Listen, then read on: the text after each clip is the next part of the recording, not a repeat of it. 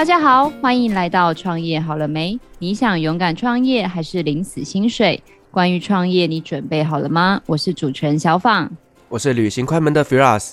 哎，Firas，你记不记得上次我们访一集啊？就是说你买东西最在意什么？你还记得你的答案吗？就保存期限啊。哦，好，始终如一，没有改变。那我问你哦，你身上的配件，你通常会买什么？眼镜。我觉得这个世界就是要很多产业要因你而倒闭，都已经不景气了，可以不要这样吗？不是啊，我这个人就长得也不帅，所以不需要太多的配件呢、啊。那我跟你说，我今天邀到的来宾呢、啊，他说啊，就是这种不帅不美都是他的客人，好像哪里怪怪的。所以我就是他精准的 TA。没错。我今天就要让他来行销你，看有没有决定今天录音结束，立刻冲去他的店里，变成他的忠实客人这样子。好，我们待会来挑战看看。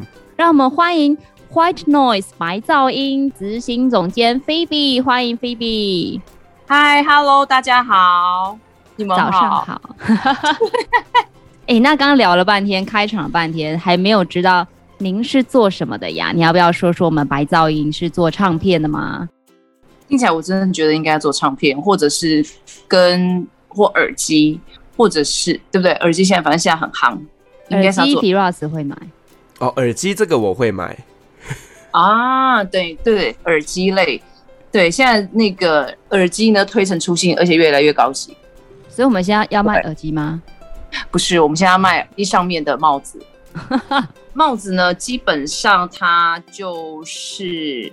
简单来讲好了啦，他们有人讲说，如果你有钱的话，你可能会每天都穿不一样的鞋子；但是你比较穷一点点的话呢，你就是一双鞋子配七双袜子，那你每天造型都不一样。那帽子呢，除了我们一般讲来来讲，譬如有遮阳的作用、保暖的作用来讲，我们比较强调它造型的作用。我认识很多很多的女性哦，真的就是每天都是不同的帽子诶，就是呃可能会看心情，今天心情好呢，她就戴一个比较亮色系的；那姐姐今天心情不好呢，她就戴一个比较黑色系的。所以很多很多的女生真的把帽子当做是不可或缺的配件之一。真的吗？你真的真的有朋友是这样？那我觉得太好了。可能他们现在不是我客人，但以后他绝对就是我的客人。有啊有啊有，其实以前国中的时候，那种老师有没有？尤其是那种就是国文老师，就是他们就会有一个既定形象，然后每个礼拜都会换，就是你会觉得说他到底衣橱里面打开到底有多少顶帽子？你讲是孔老夫子吗？不是孔老师，不是孔老夫子，是我国中老师真的是这个形象。那真的还蛮难得的。其实我们我以前真的倒还没有看过太多戴帽子的人。的事实是我接触这个行业之后，我才想到哦，对了，戴帽子基本上你除了保暖作用，有些我们其实接触蛮多，就是生完小朋友的呃新手妈妈啦，她说他们觉得做完月之后吹风头会痛，所以他们一定要盖住太阳穴等等，然后变成功能性到展示性。那我所谓的功能性，不止说哦，今天吹风头会痛，就是说当你没有造型的时候。它也算是一种功能性，就是让你有造型。比如说你头没洗啦，你染发有色差啦，或你觉得这造那个设计师剪得太烂，你都可以。所以我懂你的意思，你就是解决客人生理上的头很痛跟心理上的头很痛。对对，家里小孩头很痛，然后要血拼一下。那 Phoebe，我帮观众朋友非常的好奇。外面上，你走在路边，也有路边摊在卖帽子，然后很多女装服饰店也有在卖帽子。但像我知道你们家就是一家非常专业，只有卖帽子的店，可不可以介绍一下你们的店为什么如此的 special？呃，应该是说在欧洲来讲，你专门卖帽子店很多，但是在台湾很少，因为毕竟这不是我们的文化之一，我们文化并没有戴帽子这件事情。好，那譬如说有有些。呃，客人经过我们家，然后看到，比如说，呃，巴拿马草帽，你看，只要是每次夏天，精品他们拍海边，然后戴的帽子一定是巴拿马草帽。看到巴拿马草帽，第一个问我说：“这是令草帽吗？”你知道 令草帽？对，就是令草帽。对，然后我们说：“哎，这不是，这个是全世界最轻的帽子。”巴拉巴拉巴拉巴拉等等。但客人其实也不懂，但我们是希望说，我们台湾可以多元化不一样的东西。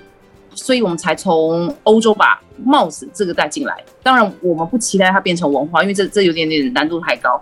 但是希望可以多一点点造型，就是除了你今天在逛街的时候，你买买配件，除了呃饰品跟鞋子之外，你还有帽子可以买，这是我们比较大的初衷。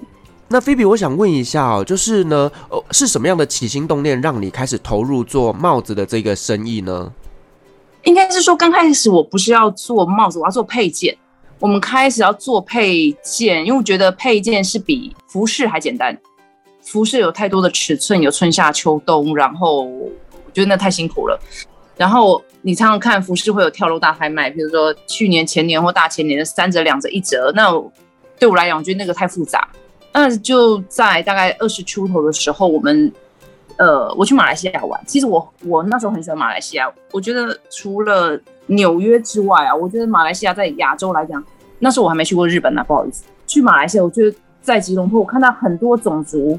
不同的种族，然后一起在逛街啦，一起买东西，一起吃东西的时候，我觉得多元化的社会其实是很棒的。你可以看到不同的人跟不同的人的相处，然后他们的宗教，然后他们的文化，他们的消消费习惯。那时候我看到呃穆斯林的人，我想，哎，穆斯林很有趣。对他们来讲，最重要就是配件，因为他们衣服穿的对我们这些外人来讲，他们穿的都一样，女生穿的都一样吧，对不对？嗯。然后好，对他们来讲，当然是有那个不同的纱丽，它不同的，哎，沙粒好像是印度。他们有不同的等级，等级之分，但是我们是看不出来，对我们来讲都是黑色的。他们我看他们常常会戴一个非常昂贵的手表，或者是非常高级的包包，或者是钻戒，然后鞋子也穿的非常好，所以他们能露出来穿戴的部分呢，都能尽可能的彰显自己的财富。那我觉得说，如果我要做一个生意，我希望未来我可以打进穆斯林，那我是不是就要从这里下手？当初是这样子讲。所以那时候我从呃，我们就从呃皮件开始，然后在我们那个年代哦，在我们那年代，那时候东区还是很流行，那甚至很多呃香港明星啊，或者是歌星要制装的时候，他们还是会来我们东区呃很多的 select shop 买一些特殊的服饰或者那个独立设计师的服饰，从欧洲过呃欧洲、美国或者从日本过来，他们来去做他们比如说最新专辑的搭配等等这样。那所以那时候我们就做台湾的品牌，然后聘请就是从意大利回台湾的设计师设计包包。那我们就大概就在东区贩售这样子，在各个不同的 select shop 贩售。然后后来东区不行了，我们就慢慢的转往百货公司的这个通路。那这种百货的通路呢，我们发现越来消费这件事情就越来越 M 型化。你要不然就是买一千多块网络品牌的包包。或者是你花个三五万或七八万或十万，你去买精品的包包，那中间的呃阶层就开始陷落。那我们觉得，哎，这是时候快要结束了。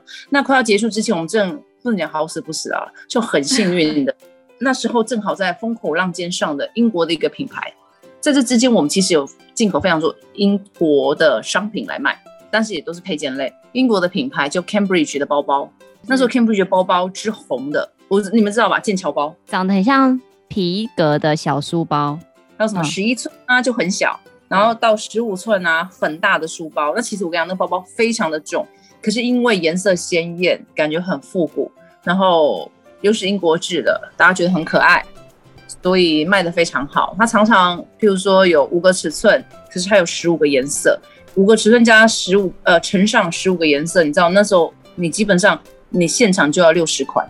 是很可怕的，就你会压很大的货量等等。那那些包包呢，每个呢都要坐飞机来，坐飞机来，你可能还可能会有刮伤。就每个包包都非常珍贵。那时候生意非常好，应该是说金条包非常非常受欢迎的时候，我们常常货不用卸到仓库去，我们是直接卸到我们的百货柜点，然后客人就在那排队等着抢购，而且他们一买就是买个两三个。我想要说那个包包不是便宜，那包包大概都是一万块钱，但他们就是一次买个两三个。然后买了，可能就是赶快坐飞机回高雄，或呃那时候还蛮多陆客，可能就是回大陆等等这样。所以那是算是对我们来讲算是一段美好年代。那一段时间结束了，我们就把皮件的生意给结束掉，我们就完全转型做帽子。但是在之间，我们当然有开始在卖帽子，在百货公司的通路的时候，我们大概有二十趴是帽子，所以我们就开始把这个品。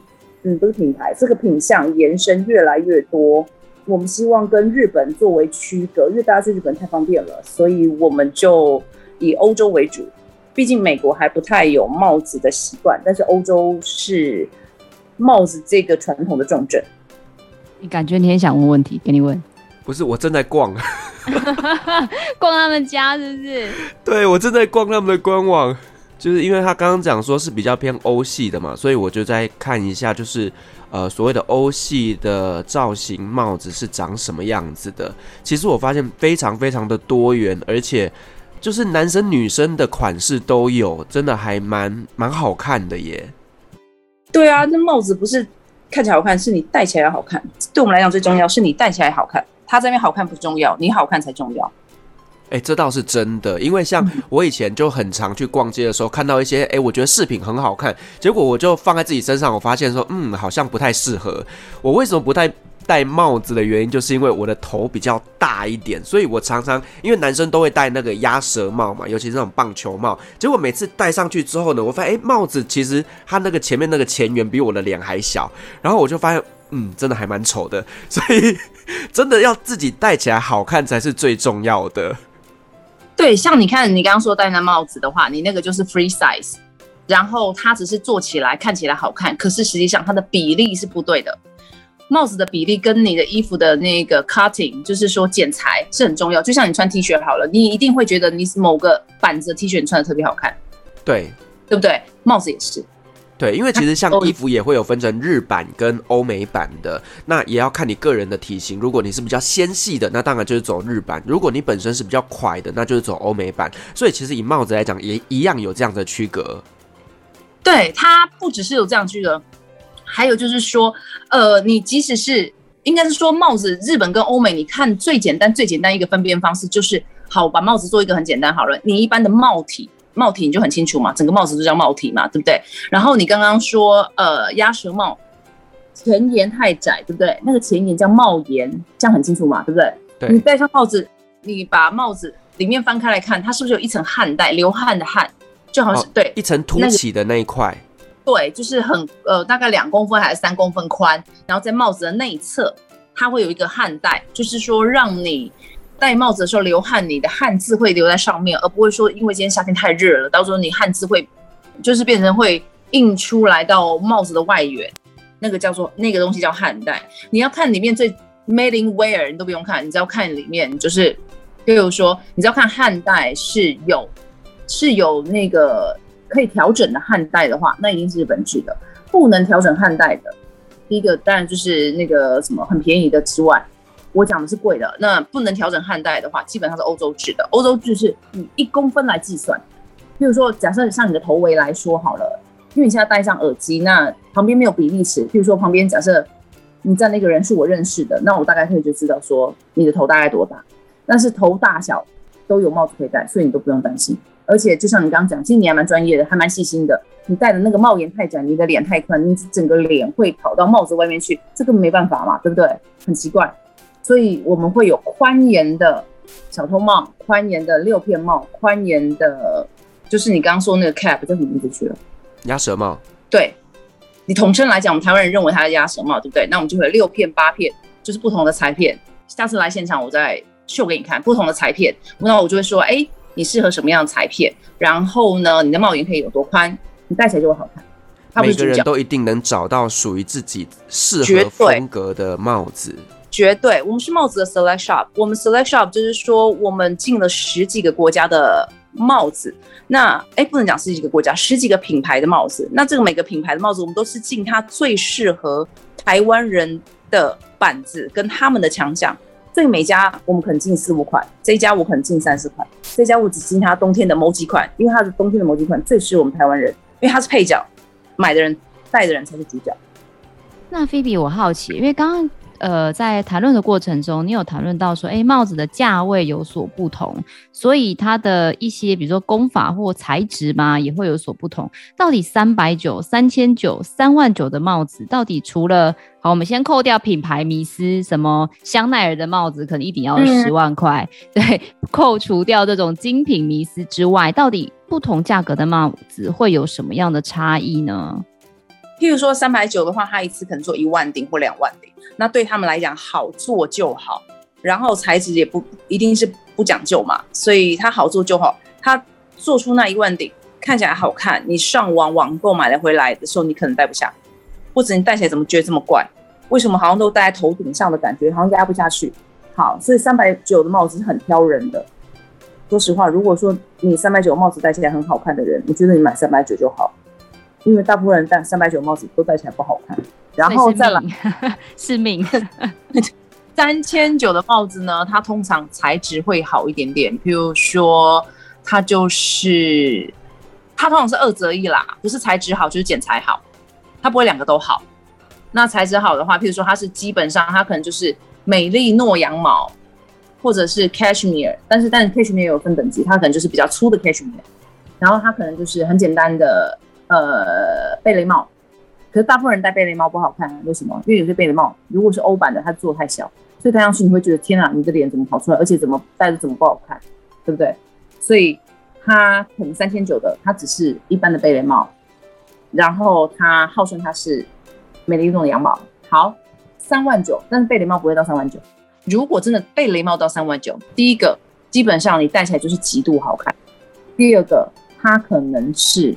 呃，Raccoon 我现在有点忘记了，或者是特殊的毛种，那个特殊的毛种，譬如说是北极圈特别的小动物的毛，然后呢，它戴起来是极暖，可是又非常轻，就会变成像这样，就会变成是比较定期的。那我们先拿掉品牌来看，你这样子来讲会是这个样子。然后那样的贝雷帽，基本上谁戴起来都好看。贝雷帽看起来好像就是圆圆的一圈，好像塑胶袋一样，可是。我跟你讲，那个板子还是真的非常有差。那菲比，我想问一下哦，那你卖过最贵的一顶帽子，它是什么样子的帽子呢？我们卖过比较贵的帽子，是一顶十万块钱的巴拿马帽。哇哇塞！对，它的帽子非常轻，它的帽子的重量只有几两百克吧，两百克。然后它编织的细致程度，其实一万块十万块算不算贵了？呃，它编织的细致程度。远看你会有点像布，而且它是用手编织的。然后它查奎拉草，呃，你不能叫它龙舌龙舌兰草，它是特殊草种，只有在厄瓜多尔有。所以他们为了保保护当地的工艺品，它不能纯那个草输出，一定要织成一张，一定要手工编织成一张才可以输出。为了保障他们那里人的工作权，那你能够编到这么细的程度，通常你要有一定的经验。那你有，当你有一定的经验，你就有年纪。那南美洲厄瓜多他们的平均年龄、平均寿命又很短，所以帮你编的可能六十岁，然后他可能要花三个月才能编好。那可是他又活不了这么久，所以编的是每一顶都很珍贵。所以，嗯，十万块算好买的，你三十万的话就会很难买到。很多品牌都在抢。这么珍贵、这么细致的，他们编织出来的巴拿马帽，然后他们编织出来了之后呢，编织要非常美、非常好、非常细致。那重点是 blocking，我们叫做压模。你看，我假设我编织出来一张，你感觉就像一块布好了，可是我要把它把它压成那个绅士帽型。我你们知道绅士帽长什么样子吗？个感觉电影里面，然后舞会，然后男生会用一只手把它拿下来的那个，对，就是那一种最好，那个叫绅士帽型，就是中间好像压下去这样子。对，绅士帽型的话，每个品牌都不一样，他们会有一个帽子的模具，然后把这个把这个席子放在那个帽子模具上面，然后用非常大的蒸汽压下去，然后压出塑出那个形。第一个塑形的人要很强。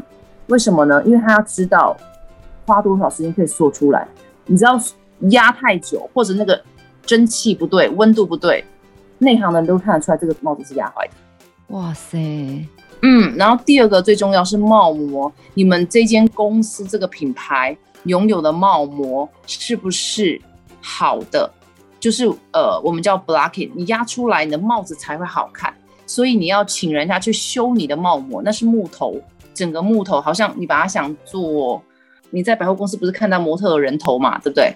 那个人头的样子，可是它是帽子的样子，然后要做出好的帽模很少也很难，所以一顶三十万的帽子，你要天时地利人和你才做出来。哇塞，三十万呢？那个是很多人可能三四个月的薪水。甚至更多，哇塞！我觉得我有点难以想象，但是我知道，就是刚刚菲比有聊到，就是巴拿马帽其实真的是一个非常好的一个帽子，因为我之前在旅行快门的时候，我们做过巴拿马特辑的时候，就有聊到说，巴拿马草帽其实真的非常非常的轻巧，而且呢，就算你压到之后，它也不会坏掉，就是。它还是可以揉，呃，揉一揉之后还是会恢复成原来的形状。所以其实我对巴拿马草帽其实是有一点点好奇的。所以刚刚听他讲完，我说，哎、原来是这个样子啊。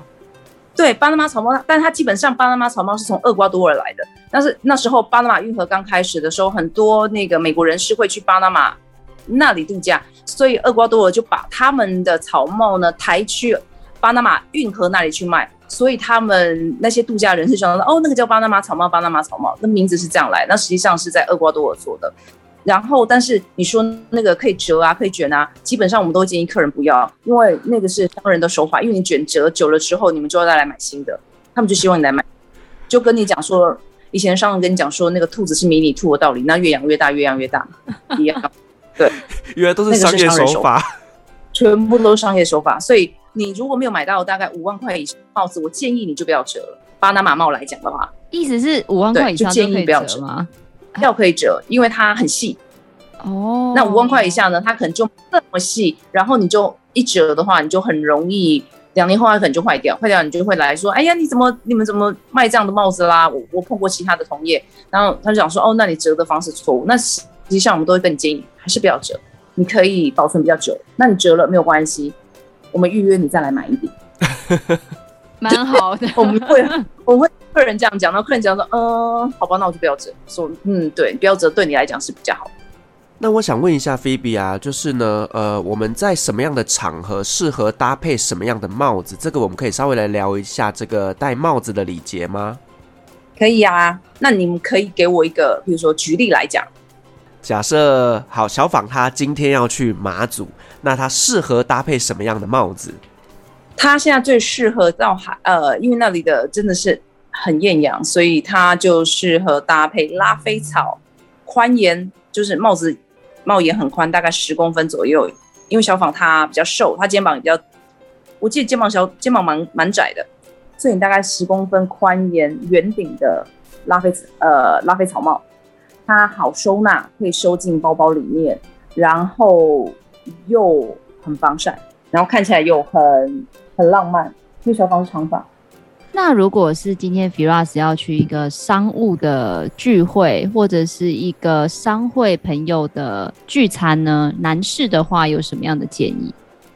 他可以戴 Treby 款式。Treby 款式呢，就是你们看到一般来说的。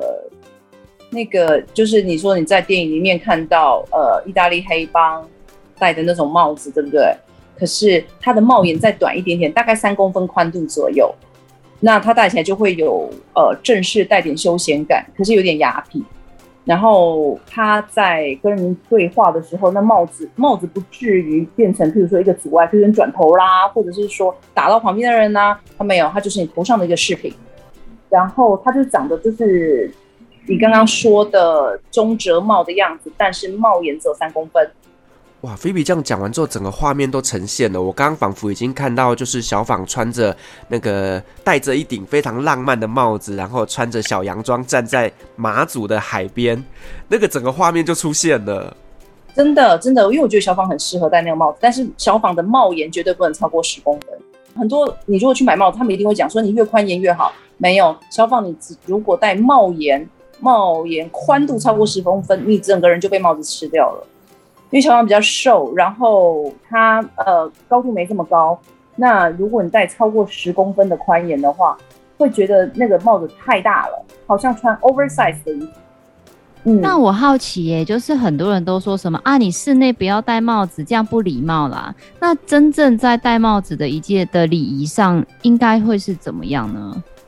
就像刚刚我们说的，就是你去商务旅行的话，你可以戴呃呃商务会议，你可以戴 Treby 的帽子，那其实就不是一个配件，那不是进到室内要脱帽。你进到室内要脱帽的话，那个帽子比较不像，比较不是配件，就好像你到室内你会脱大外套跟脱帽，那个帽子就不是你的配件。当帽子是你的配件，你进去室内不用脱。那你的帽子的大小呢？譬如说，你就不能超过你的肩膀宽度，你不打扰你跟别人交际为主，也不打扰别人为主，但前提是那是你的饰品。哦，因为记得国小的时候，我们在上课的时候，老师都会说，在课堂上呢，不可以戴帽子，那是非常不礼貌的行为。那所以其实那个可能真的是，就像你讲的，那个并不是饰品。可是我们现在成年之后，我们出席这样重要的场合，我们是可以把帽子当成是一个搭配的饰品，所以它反而是一个加分的配件。对，你没有看过那个 Netflix 的一个影集，就是《巴黎拜金女》是吗？我已经忘记了，嗯、对，他不是就炒红了那个一款很有名的帽子，就是渔夫帽。所以你看路边很多人戴渔夫帽，然后可是渔夫帽，比如说之前我参加过，比如说什么演讲啊什么东西，你可以看坐在底下很多人，他们还是戴着渔夫帽，他们还是戴着那个棒球帽或卡车司机帽，你会觉得他很突兀吗？你不会觉得，因为你觉得他是他的造型，对不对？但我好好奇哦，就是菲比，你卖帽子这么多年，以你的观察，大概都是什么样的客群会是你的客人呢？哦，像譬如说，我们刚刚说的买十万块钱那个巴拿马帽的客人，对他来讲，他会关注每一季最新的时尚，例如说明年流行什么色，呃，这个是男性讲明年流行什么色，然后明年的西装的剪裁是什么，双排扣，呃，多少扣，然后长度、高度。或者是裤子的长短等等，然后隔年的什么的印花等等，就是他们是很在乎穿着、很在乎外表礼仪的人。通常这是第一件事情。然后第二个就是家庭的影响，就是哎，刚刚是在之前先我们先聊到的嘛。譬如说父母喜欢戴帽子，爸爸他会戴着帽子出门，那妈妈他会戴手套跟帽子，那就是家庭的影响。然后再来呢，就是。你开始赚钱了，你如果没有家庭影响，你开始赚钱了，你买过很多的精品，你会开始觉得说，嗯，除了这种东西，我我们叫手包或者是呃饰品，呃链子啦、戒指啦，然后鞋子买完了之后，那你觉得你还有什么可以买？那你就是买帽子，帽子等于是最末端、最末端的配件。但是我身为一个女性啊，就是我非常的好奇，就是大家可以看到我每次录影的背景就是我的衣柜，它虽然很大，但它现在很满，所以 我就一直心里默默想说，你看包包已经是一个不能压的东西，它就必须一个一个把它放好，里面帮它塞什么东西，因为包包压会有压痕嘛。那帽子其实我家里也有几顶帽子，但我真的觉得它超难收哎、就是我很难想象我有很多帽子之后。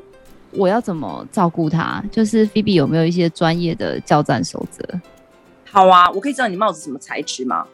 有很多啊，就是有什么毛线的也有啊。那你刚刚讲的那种绅士帽也有啊。毛线帽可以压吗？可以啊，可以。我我你的毛线帽是呃软的吗？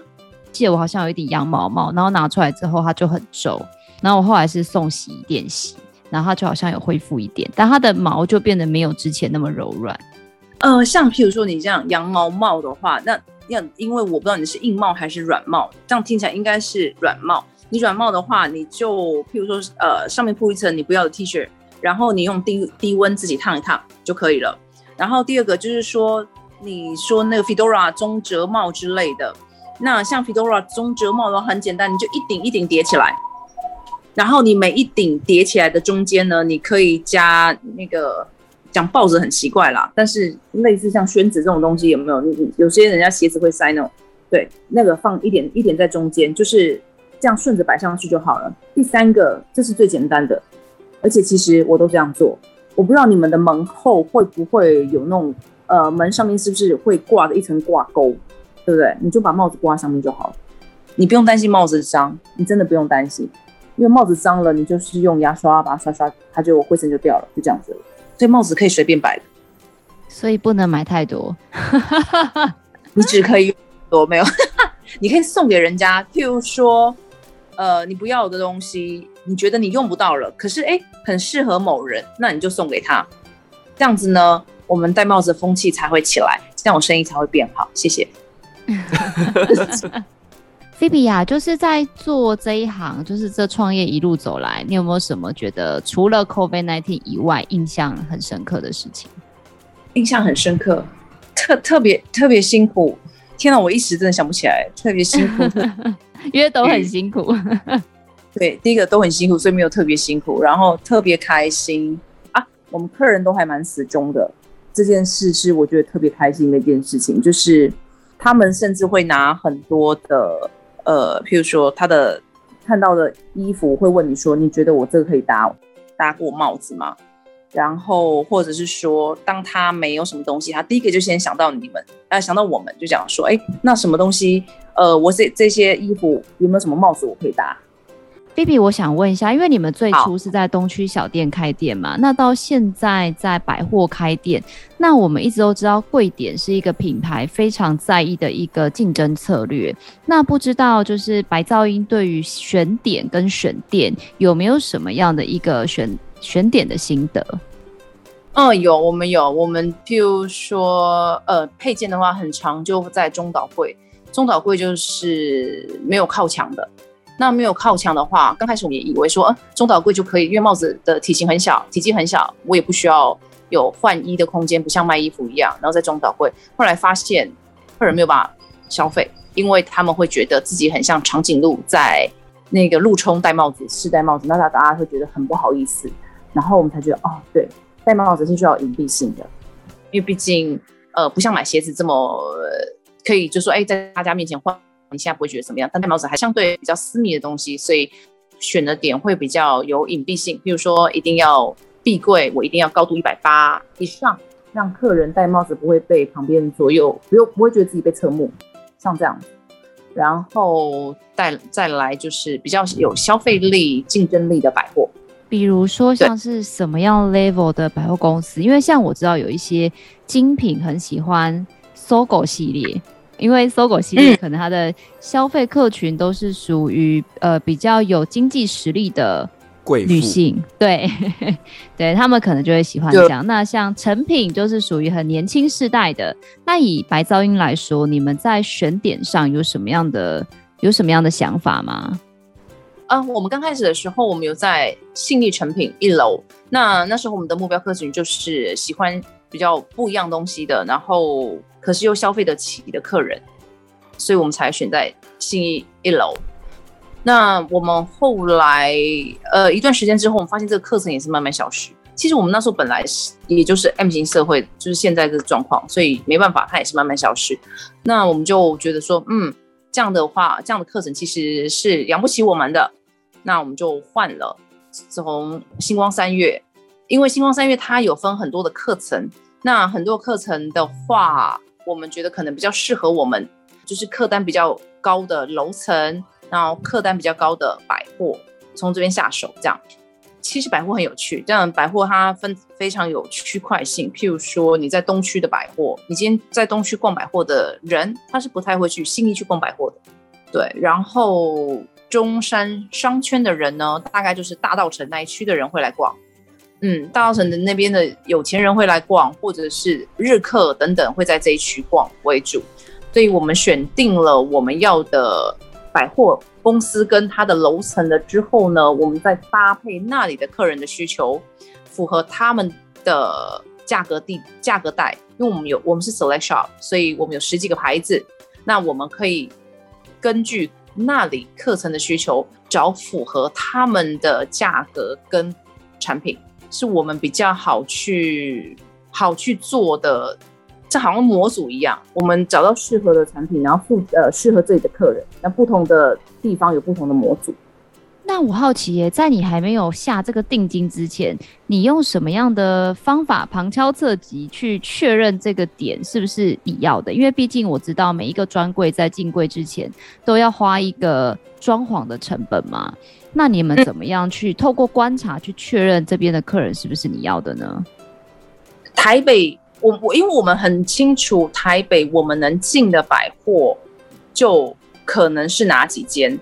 我们可能平常就得要观察，平常就是要观察说，OK，现在的消费形态、客人的属性，可能最近经济面会什么走向，那股市好不好？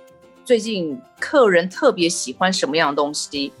那哪一个百货，它因为进了什么品牌，它的课程做了改变，所以我们大概平常就会有所涉略。那百货就是这么几间，那我们大概知道他们的状况。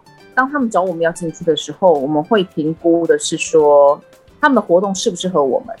那他们对于客人的照顾的方面，譬如说，我会觉得我如果是消费者，我会很喜欢去搜狗因为搜狗真的是以客人为尊，就是客人是最大的。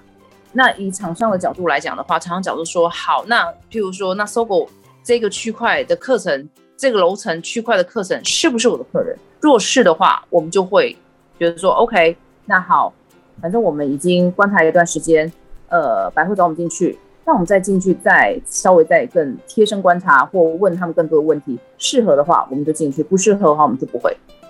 哦，那我再打听一个业界的小秘密哦。刚刚像我知道您是主要是主力在实体店面，但是就像 Firas 刚刚也有在划你们的网站嘛，其实你们的网站也是做的非常的漂亮。那对于很多的年轻人，包括台湾，其实现在也是有一些年轻的 artist，他可能有自己的牌子。对于做品牌，需不需要有店面，或者是只做网络就好？这件事情，就是 Phoebe 有什么样的建言呢？嗯，我我现在当然是建议能够。你如果没有足够的现金流，你是花越少的钱是越好的。那现金流你必须要有六个月的周转金，然后其实这是很可怕。而且现在你看，呃，东区的空屋率这么高，然后呃，西门町也是，等于是在新冠肺炎没有告一段落之前呢，我真是建议不要太轻易出手。那可能做借力使力的方式，譬如说品牌之间的互相拉抬，所以人脉这时候很重要。再来就是，如果可以转网转网线上，那当然是最好。可是当你没有知名度转网线上的话，你也会很担心，呃，没有人看得到你。所以，我现在我觉得是联名或一起做都会降低风险。现在最重要做个品牌，最重要一件事情就是你要看怎么能够降低风险，就怎么做。然后你客人在哪里，你要很清楚。然后再来就是，如果可以的话。现在最好都不要做品牌，两年后再来做，这样就有点有点点呃危险跟辛苦。对，经营品牌其实真的是需要花非常非常多的心力跟金钱的。那尤其是在 COVID-19 的这个疫情影响之下，其实很多很多的品牌现在都很辛苦。所以我觉得刚 Phoebe 讲的真的是很多品牌商的一个 肺腑之言。真的真的，其实很多欧美品牌都撤出台湾了，最近真撤很多。非常可怕，哎，我们也希望这波疫情能够赶快结束，让我们的品牌商能够呃继续在台湾有所发展。那 Phoebe，我想问一下，就是如果说我对你们的帽子很有兴趣的话，那在呃台北哪些地方我可以去呃实体看一下呢？例如说，呃，信义区的星光三月 A 酒馆的三楼那边的男士是相相对比较多的，我们大概有五十趴的都是男士的帽子。呃，另外一间呢是台北中山区的星光三越南西一馆二楼，那那一馆那一馆呢是呃最近刚开的，它会比较偏向女性的帽子。对了，之前还有跟您在吃饭的时候聊到一个话题，就是你说你们进帽子这件事情，我觉得跟很多行业很难想象哎，因为。Firas，你有办法想象说你今天买到的东西其实是去年就已经下订单的吗？有点困难，对不对？通常我们现在是不是那个什么虾皮呀、Momo 啊，点一点就是今天订，明天四小时到货、啊。对，好了不起，一个月你就会写投诉信跟他说：“哎、欸，你很慢哎、欸，赶快！”真的要我等一年，我 我觉得我真的没有办法。但你知道，菲比他们买东西都是。一年起跳，哎，对，哇塞，我觉得菲比你们耐心真的很好，哎，没有，对对对，我们现在都要，譬如说现在九月份我们要定的是明年的春夏，或者是对明，基本上一定至少要定明年春夏，可能七八月份我们就开始定明年春夏，没办法，因为时装就是这样子，就是呃，你可以看，就是很多 model 他说他们最辛苦的一件事情就是夏天要拍冬天的衣服，冬天要拍夏天的衣服。对，所以他们一定是提早一季到两季，都是这样子的。所以你要预先预测，就好像每年你们如果注意一下，他们就会说，呃，每年就有 Pantone 色卡预测明年的新色。我我不知道你们有没有有没有注意过像这样的事情，说明年的新色会是哪五个颜色，什么什么什么什么的，那我们就要注意这些。然后啊，譬如说呃，古驰在二零现在二零二一嘛，二零二二最喜欢用的可能就是带一些金色的线条，那我们就可能要注意这些东西，像这样。所以我们才会有精准的在二零二一可以下二零二二的商品，不然就会下错。我们每一场下单都跟赌博一样，就很像在玩期货耶。对，没办法。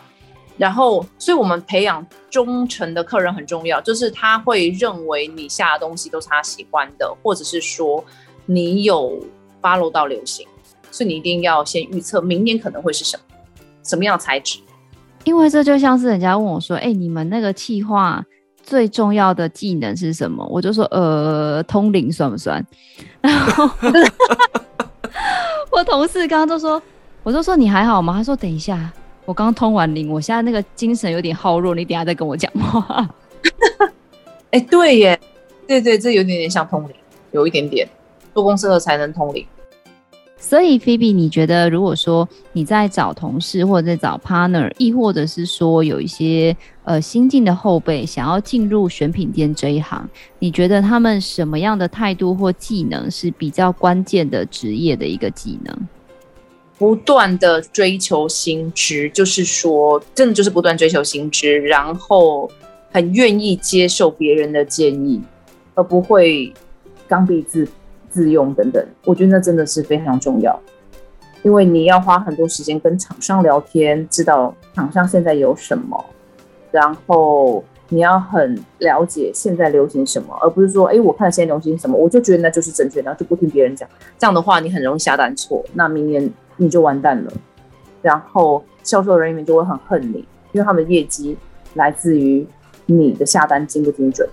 就是今年的丢周，明年可能变跨州；今年的跨州，明年可能是丢周这样子。哎，对对对，就是这样。常常你会听到品牌讲说我们采购很烂，或者是说 看不懂今年在买什么。对，但是他其实是他去年可能心情不好。是我都不知道我们老板在想什么，这些东西到底要怎么卖，卖给谁？对对对对对对，就是这样。对，销售人员自己都不喜欢的，要如何推？对对对，所以就是你知道吗？所以采购压力很大，真的很大。就是你你一年的成败就挂在你身上，想说天哪，我又不是老板，为什么我要挂这些成败？对不对？对啊，我有点难想象哎。比如说，好，假设你预测明年是流行呃撞色风，结果他给你来个石英粉，那就很惨哎。大家都在卖石英粉的时候，记得你卖一个。那个什么鲜黄色之类的，对对对对，你就真的 很惨，你就真的很惨，然后你就要赶快，就是你你当下你就要有很好的厂商，他会紧急为你调，或者说，哎、欸，哪哪一家哪一家的，你可不可以把他的三个五个东西拨给我？对，不然我会被，不然我会被我们家的那个小姐骂死，我们销售人员会把我打死。对，那时候就靠交了，真的蛮有趣的，就详细了解发现，哇塞，原来做个帽子也是有很多的妹妹嘎嘎在里面。嗯，就像你们一样，就是其实每个产业都还蛮辛苦的。好哦，Firas，你还没有为了你的那个造型，有没有什么想问的？衣服呢，可以不用买，但是配件真的要买，因为配件才会看出一个人的品味。我我觉得啦，你你袜子也多买几双，这样子袜子看出你的品味。当然，很多人都黑 T 恤啊，对不对？你亿万富翁你也穿黑 T 恤，然后我们在我们打工的人我们也穿黑 T 恤，但是。加一点饰品或者加一点配件就不一样，好吗？好的，没有问题。下次呢，去店里找你哦。好啊，好啊，我们再帮你找适合的帽子。好，感谢。不会，只要希望疫情赶快过去，要不然就是有配件也都看不到啊！真的。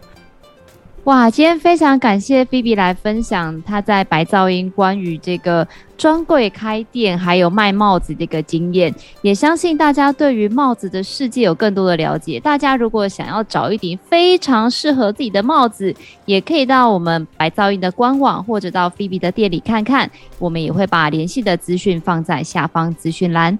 创业好了没？我们下次见喽，拜拜，拜拜。